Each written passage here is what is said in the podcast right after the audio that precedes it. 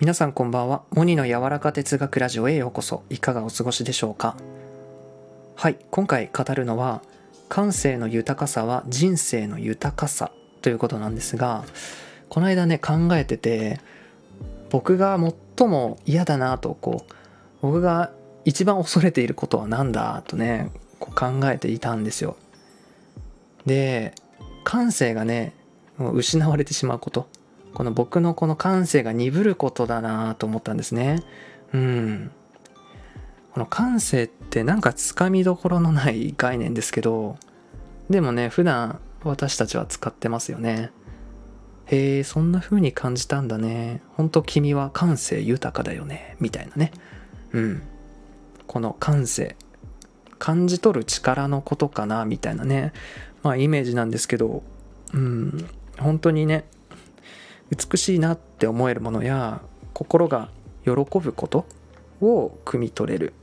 それがいっぱい汲み取れる人のことを感性が豊かというのかなみたいな、まあ、ちょっと説明するにはまだ難しいところあるんですけど、うん、とにかく僕にとって感性が豊かであることは人生をね素晴らしいと思える、うん、感じる上で非常に大切なことだと思っています。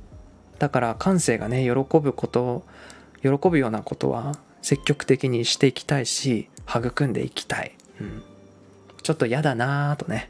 心がね拒絶するようなこと違和感があるようなことっていうのはね避けていきたいと考えています、うん、じゃあどうやってこう感性を育んでいくのか、うん、どうやったら感性っていうのは育んでいけるのかということなんですけど今のね僕の答えではうん本質を追求していく本物に触れるとかね。